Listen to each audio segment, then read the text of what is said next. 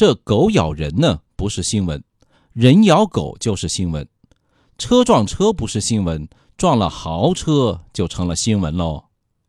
这不，前两天的上午，在浙江嘉兴，一台近七百万元的豪车宾利慕尚被追尾了，车牌五个八八八八八八，非富即贵啊！保险公司呢，现场评估维修费要七八十万元，我的乖乖！那没什么说的，追尾嘛，后车全责。好在呢，这追尾的车啊，第三者责任险保的是一百万。应该能够赔得起，可估计啊，这承保的保险公司就要哭瞎喽。豪车修起来贵呀，就拿这台宾利来说，后保险杠被撞，七百万的宾利换一套，那就是几十万呢，比我们普通的车要贵上几十倍，而且所有配件都要从国外进口，爱修修，呃，不爱修，不爱修，你也只能回来修啊。天价赔偿，现实教训让人警醒啊！邵雍呢，今天就来警钟长鸣，教教小伙伴们怎样避免成为杨白劳，赔个倾家荡产。重要的事情我先说，首先呢，要遵守交通规则，这可不是讲大道理啊！因为根据道交法的规定呢，机动车之间发生事故的。没有责任的一方是不需要对另一方进行赔偿的。换句话说，如果我们能遵守交规，规规矩矩、老老实实的开车啊，就算是真的和豪车干上了，只要责任不在我们这一头，是不需要赔偿一毛钱的。撞了白撞，人家豪车啊还得赔你的钱，那您不就傲娇了吗？所以说啊，我们要吃透交通规则。比方说，转弯让直行啊，干道让主路啊，掉头的车让正常行驶的车先行啊，等等，安安分分的照规矩来开车。那交警叔叔呢，也不会去看谁撞的谁，而是看谁有违规驾驶的行为，根据这个原则来判定事故责任。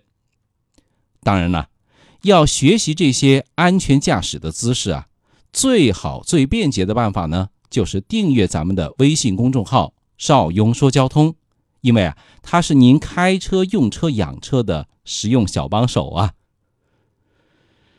打完广告以后呢，说第二点，保持安全的车距。这起事故呢，就是一个深刻的教训哈。大家都停在拥堵的路段，后面的这位姐们儿跟车太紧，再加上注意力不集中，这不就爆了人家的菊花。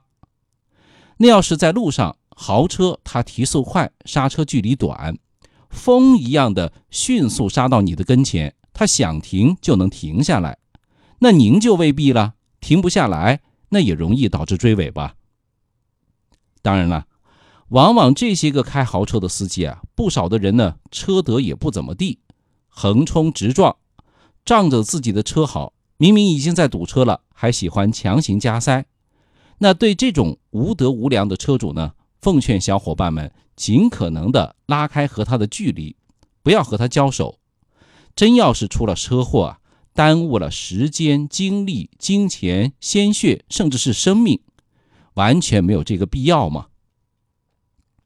第三一个呢，就是提高三责险的保额。别说你买了全险，撞了豪车啊，有用的呢，也只有第三者责任险。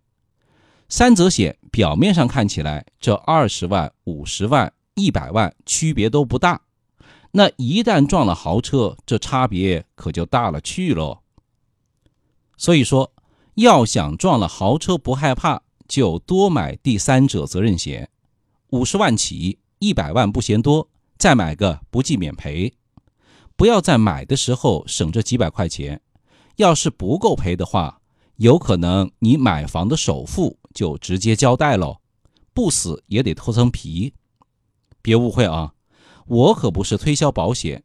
真要是撞上了豪车啊，临时买保险肯定是来不及的。最后呢，再来一条干货，就是尽量远离豪车。咱们能有多远躲多远，这叫做珍爱钱包，远离豪车啊！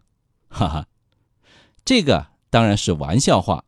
那万一没有选择呢？不可避免要发生亲密接触的话，我们宁可选择撞墙，也比撞豪车来的便宜。这叫做两害相权取其轻。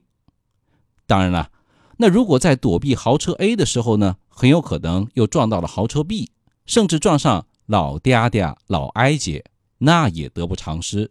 这一点啊，要慎重。其实呢，话说到这里啊。邵雍只想说一句什么呢？不管是屌丝还是土豪，咱们开车啊都不能太任性。不管您开的是什么车，该守的规矩那都得守，不该犯的错误呢，咱们坚决不能去犯。咱们谁都不是思聪啊，开车都平平安安的，不是更好吗？请关注一下我们的微信公众号“少英说交通”，还请您记得点赞和转发哟。我们下期节目再见，拜拜。